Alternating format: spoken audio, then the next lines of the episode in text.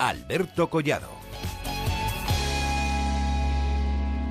Fernando Burgos, ¿qué tal? Muy buenas noches. Hola, ¿qué tal Alberto? Buenas noches. Esa es eh, la noticia del día. Tú estabas en esa convocatoria que daba Julen Lopetegui, 12 del mediodía, y Iker Casillas se caía por primera vez en 16 años de una convocatoria con, la selección, Fernando. Que no por esperada deja de ser noticia de, calado mundial, ¿no? No estamos hablando de, de un cualquiera, estamos hablando del que es ahora mismo y durante muchos años lo va a ser el futbolista con más internacionalidades, tú lo has dicho. 167.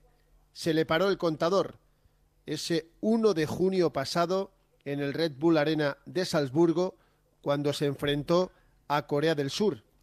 Ese yo creo que va a ser su último partido con la selección absoluta. Ahí puso una marca muy difícil de superar, 784 minutos sin encajar un gol. Sí, porque Iker no ha encajado un gol los últimos nueve partidos que se ha puesto bajo los palos de la selección española. Pero a rey muerto, evidentemente rey puesto. No hay más. Si no va uno, tiene que ir otro. Y la sorpresa ha sido, Alberto, que lleva un portero prácticamente de su edad. Un portero que llevaba dos años sin ir a la selección española. Pepe Reina. Que lleva a José Manuel Reina, el guardameta cordobés del, del Nápoles, que va a formar trío tanto con Adrián como David De Gea. A mí de todo lo que se ha comentado, lo que más me sorprende, y lo vuelvo a repetir, es que haya estado tan absoluto, tan tajante, tan contundente el nuevo seleccionador diciendo que su portero titular es David De Gea. ¿Por qué no lo ha dicho del lateral derecho? ¿Por qué no lo ha dicho del delantero centro o del interior izquierda? cuál es el papel que van a jugar Adrián San Miguel y Pepe Reina u otros porteros.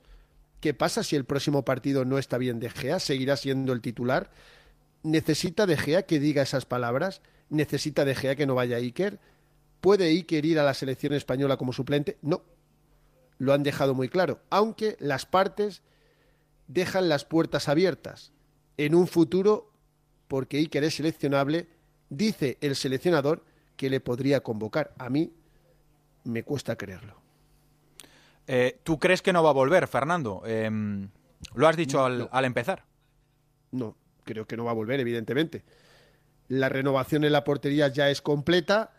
El portero que se puede eh, sufrir un contratiempo, Dios quiera que no, que se puede lesionar, evidentemente. Es un futbolista profesional de élite que todos los días está sometido a un esfuerzo físico pero traerle en un futuro, en el caso de que haya una lesión de segundo plato, no sé, no me parece lógico para quien ha sido y quien es ahora mismo el futbolista más importante en la historia reciente de la selección española, el hombre que ha levantado un mundial siendo protagonista supremo y dos Eurocopas siendo igual de protagonista importante, ¿no?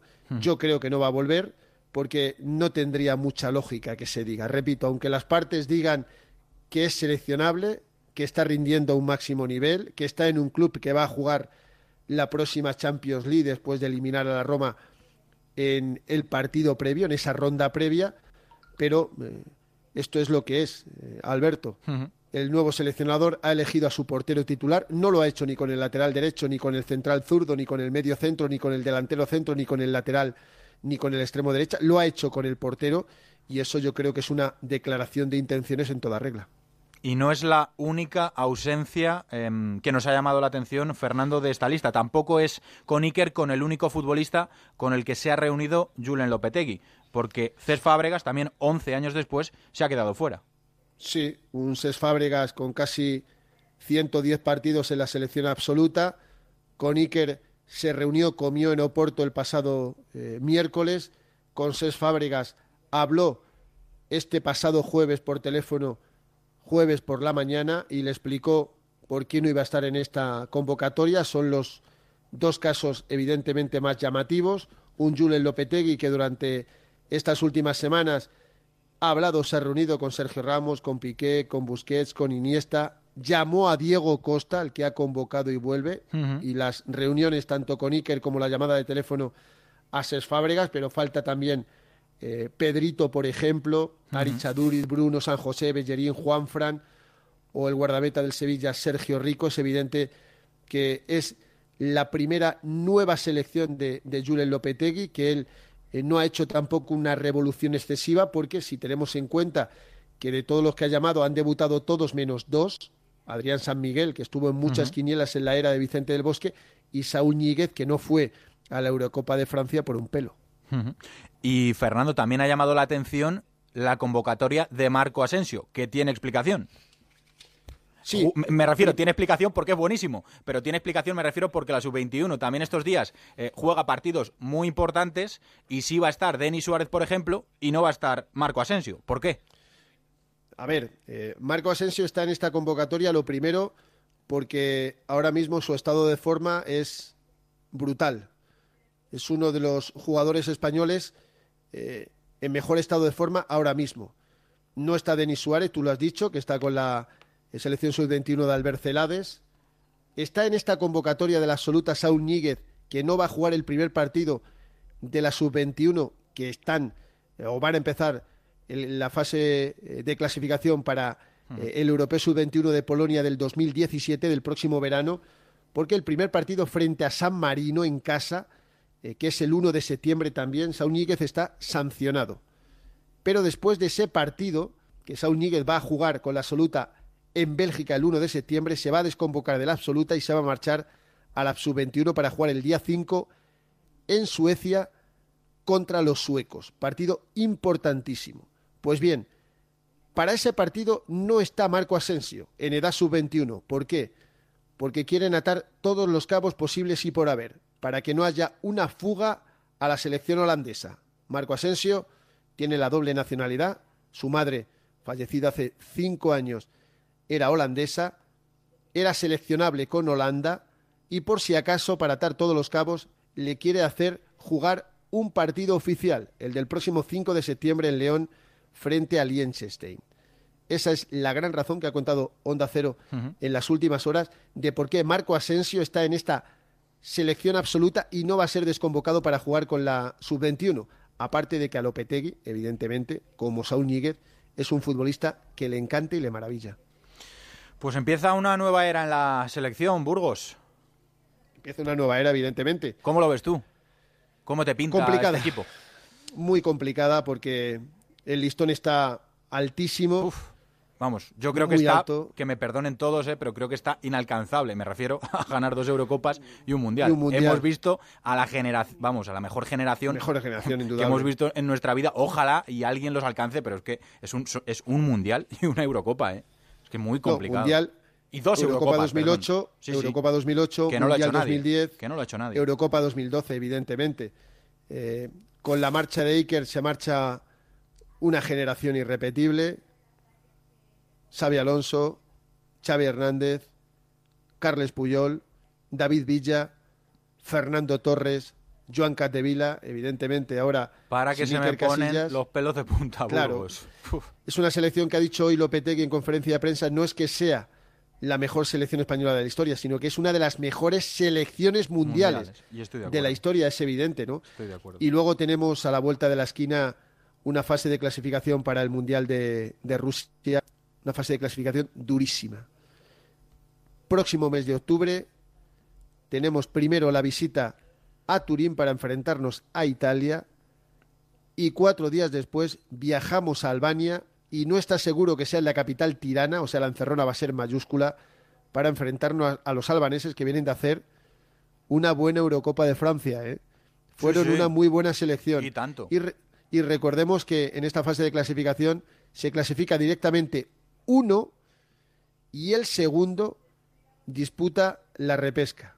Una repesca que seguramente será durísima y donde te puedes quedar fuera perfectamente del próximo Mundial de, de Rusia, pero hay que confiar en estos jugadores. Sigue estando Sergio Ramos, sigue estando Gerard Piqué, sigue estando Sergio Busquets, David Silva, no está Iniesta porque está lesionado, pero es una selección evidentemente con, con mucho pozo, con grandes jugadores, pero ahora hay otros que deben dar un paso adelante. El propio David De Gea, Tiago Alcántara, Dani Carvajal, vuelve Javi Martínez después de mucho tiempo. Evidentemente, Saúl debe ser un jugador importante. Yo creo que a partir del Mundial de Rusia, pero en esta fase de clasificación tendrá minutos. Ahí está Álvaro Morata. No me voy a olvidar, por supuesto, de Diego Costa. Es un futbolista que tiene una deuda con la selección española porque no ha rendido con Vicente del Bosque en los 10 partidos que ha jugado. Ahí debe estar Marco Asensio, vuelve también Paco Alcácer. Lucas Vázquez también está en un momento de forma extraordinaria y no se olvida. Y ahí eh, te apunto a propósito equipo con más internacionales en esta lista, después de muchísimo tiempo. Mira, no le he preguntado a Mr. Chip, pero hace tantos años que ni me acuerdo. Cinco jugadores del Madrid por cuatro del Barça. Y eso que Isco a última hora se ha caído de la convocatoria por problemas en ese tobillo derecho que le han dejado también fuera del partido de Liga del Real Madrid este sábado frente al Real Club Celta de Vigo en el, en el Bernabéu. Pero es evidente que eh, un seleccionador nuevo, trae lista nueva, pero no hay una revolución, que nadie lo vea como una revolución, porque no existe una revolución. Es cierto que faltan 10 jugadores de la pasada Eurocopa. A mí no me parecen muchos, pero es que se mantienen 13. Carvajal hubiera ido si no está lesionado. Javi Martínez debutó con Vicente del Bosque. Sergio Roberto se quedó a las puertas. Juan Mata, imagínate. Saúl, mira lo que le pasó a Paco Alcácer, o a Vitolo, o a Diego Costa. O sea que no, no es una revolución, ni muchísimo menos, ni una renovación exagerada de Julien Lopetegui que debe confiar en el bloque que moldeó Vicente del Bosque y que no dio la talla, evidentemente, en la última Eurocopa de Francia. Eso hay que decirlo y hmm. así fue. Pues eh, Fernando, eh, vamos a ser vamos a ser optimistas porque claro, seguimos teniendo un, equipazo. No, no, quita una cosa eh, para la otra, que, hayamos tenido la mejor generación de la historia para que ahora no sigamos teniendo un, auténtico equipazo y que seguro que, nos va a hacer disfrutar. Aquí lo contaremos, Fernando. Sí, la selección se concentra el próximo lunes a la una de la tarde en la ciudad del fútbol de Las Rozas. Vamos a tocar madera, Alberto, que no haya ningún lesionado durante el fin de semana, evidentemente, y hay algunos cambios también en el día a día de la selección, que va a entrenar mucho más por la mañana que por la tarde, que va a hacer más entrenamientos a puerta cerrada, que muchos solo vamos a ver los primeros 15 minutos, que cambia el equipo de trabajo, que junto a Julien Lopetegui van a estar Pablo Sanz, que fuera jugador del Rayo y del Barça B como segundo, Óscar Caro como preparador físico, continúa José Manuel Ochotorena como preparador de porteros y también continúa el hombre que hacía el seguimiento de los rivales con Vicente del Bosque, que era y que es Antolín Gonzalo. Evidentemente llega una nueva era, hay que apoyar a esta selección española y quizás este no es el mes importante, porque el amistoso contra Bélgica, que es una muy buena selección, y vamos a ganar a Liechtenstein el próximo 5 de septiembre, el mes clave va a ser el próximo mes de octubre con las visitas a Italia y Albania, porque ahí nos vamos a jugar más de la mitad de la clasificación. Pues eh, esperemos eh, que afrontemos esos partidos eh, con garantías y seguro que es así y aquí lo contaremos. Fernando, un abrazo. Otro para ti, Alberto. Buenas noches. Me voy corriendo a